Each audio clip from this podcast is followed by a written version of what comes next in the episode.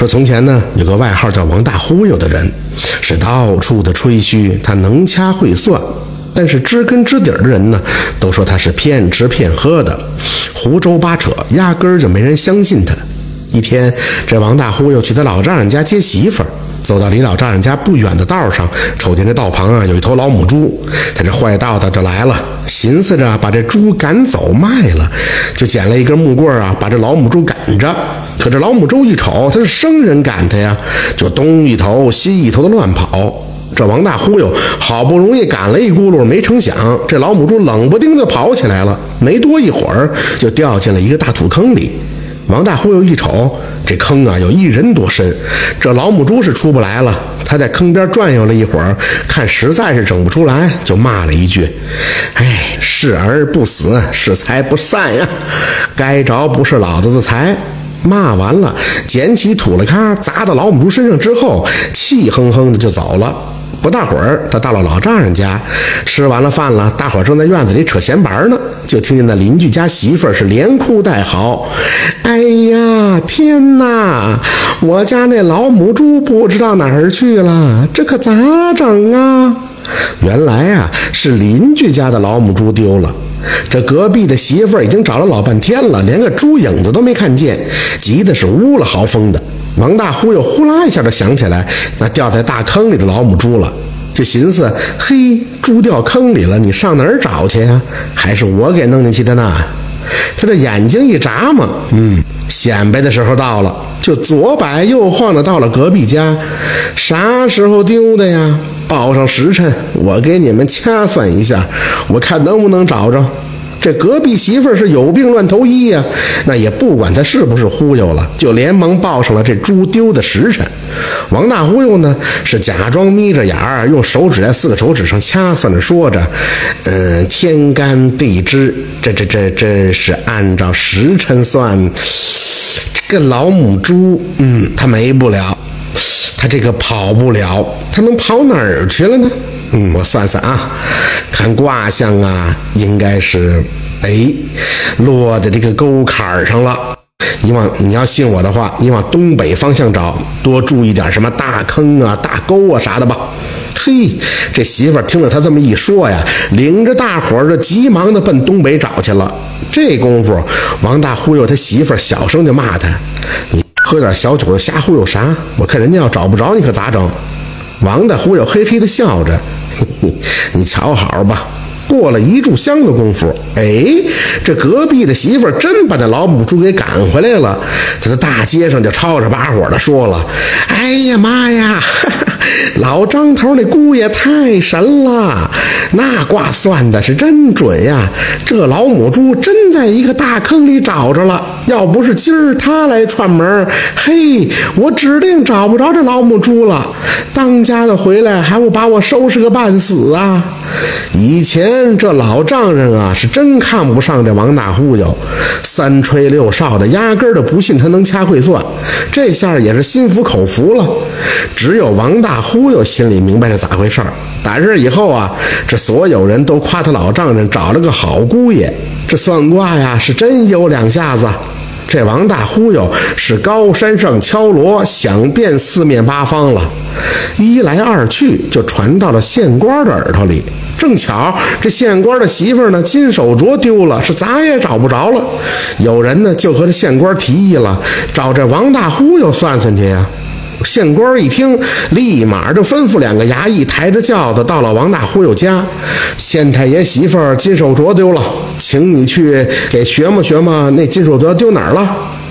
王大忽悠一听，眨眨眼睛，心想：嘿，那以前都是瞎猫碰死耗子，瞎忽悠的，这回啊真茬。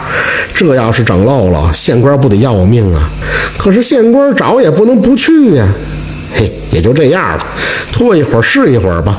临走之前，他把媳妇叫到一边，小声的嘀咕了一会儿，然后就出了门。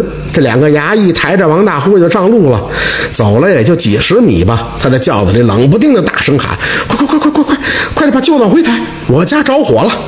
这两个衙役一听啊，着火了，这大事儿啊，只能把他往回家抬。一看他家那后屋的破草房，那是真烧了一大半。感情啊，是他告诉媳妇儿使的阴招，放把火往后拖，自己把自己家给点着了。他是领人啊，那一通救火，等把这火灭了，又偷偷摸摸把媳妇儿叫到旁边嘀咕了几句，随后大声吩咐媳妇儿：“哎，你小心点儿，可别再出事儿了。一天天的啥也不干，就打麻将。”说完了，两个衙役又抬着他上路了。走了没多远，这王大忽悠的轿子里又喊上了：“不好了，我媳妇掉河里了，赶紧把我抬回去！”这俩衙役算是倒了血霉了，已经走了一半了。但是，一想人命关天，没办法呀，只好抬着往回跑啊！跑到村头，到了小河边，他媳妇正在河里扑腾呢。幸亏他们及时赶到，救起来了，不然真的出人命了。就就这两回事啊，这俩衙役是看得真亮的，就认为这王大忽悠真。是个能掐会算的神人啊！对他那是真服了，想和他说点掏心的话，他又不敢开口，只好闷声闷气的抬着他往县城走。这离县城越近，这王大忽悠心里就越突突。他明白呀，他算不出偷首饰的小偷，那就得挨收拾。轻的蹲巴黎子，重的嘿，吃饭的家伙事儿都得搬家。他就恨自个儿平时你说瞎忽悠个啥呀？这不没事找事儿吗？王大忽悠正憋屈着呢，抬头往轿子外边一看，山坡上一白一黄两只狗正打架呢。他心神不定的自言自语：“嗯，这这这这黄的呢，还是白的呢？”他的意思是，这只黄狗和这只白狗谁能打赢呢？可还没念叨完呢，这两个抬轿的衙役麻溜的停下轿子，扑通一声跪在轿子外边，是连声的喊道：“哎呀，先生啊，饶命啊！先生饶命啊！”闹了归齐啊！这王大忽悠念叨着黄的白的，他俩立刻就联想到自个儿了。这是一个穿白褂子的和一个穿黄褂子的，寻思这事儿啊，肯定是算到他们俩了。两个衙役是边磕头边哀求：“饶了我们俩这一次吧，我们俩肯定来世变牛变马的报答您呀。” 那王大忽悠什么人呀？他这眼睛一眨，一个道啊！他先是一愣，然后立刻就明白怎么回事了。那忽悠劲儿又来了，板着脸，哼！你们俩胆大包天，敢偷县太爷媳妇的手镯，麻溜的如实招来，我还能救你们俩的狗命。这两个衙役只好把怎么偷的手镯，又怎么藏在花园的柳树下，一五一十的就给交代了。王大忽又说了：“哼，我这个人呢，心眼啊就是好。这事儿啊，就你知我知，天知地知，到此为止。我确保你们俩没事儿。”这俩衙役是一个劲儿的磕头作揖啊，谢着救命之恩啊。到了县官家。这王大忽悠装模作样的掐指算了算，然后对县太爷说：“嗯，此物火命人偷的呀，现在埋在树下的土里。一旦让这无根水给浇着，那就是金木水火土五行齐全了。到那会儿，就是神仙也找不着喽。你赶紧到那后花园柳树根底下找吧。”县官一听，忙领着媳妇儿、丫鬟、衙役们去后花园找。不一会儿，就在柳树底下找着了。县官立刻觉得这王大忽悠那是太神了，都赶上神仙下凡了。这就寻思着往后如果遇到个难破的大案要案，就找他这么一掐一算，嘿，那多轻松啊，太简单了。于是就恳求着王大忽悠留下。王大忽悠先是不肯，最后在县官苦苦的恳求之下，就留下来了。就这么的呀，王大忽悠一连几年过着是饭来张口、衣来伸手的日子。这这一天呢，县官和王大忽悠在城上下棋呢，边下棋啊是边扯闲白。王大忽悠明白，在这儿多待一天就多一份危险呀。想想上次，那就不由得头皮发炸。于是恳请县官自己想回乡看看。那县官怎么能答应呢？硬是要他留下来。王大忽悠这县官不答应，就寻思了，待在这儿啊，迟早一天被杀头，那就不如干脆了吧。想到这儿啊，王大忽悠找了个机会，趁着县官不注意，一狠心，使劲一把就把这县官推下了城墙。哪料到县太爷被推下城墙的一瞬间，就听见轰隆一声，这城墙倒了。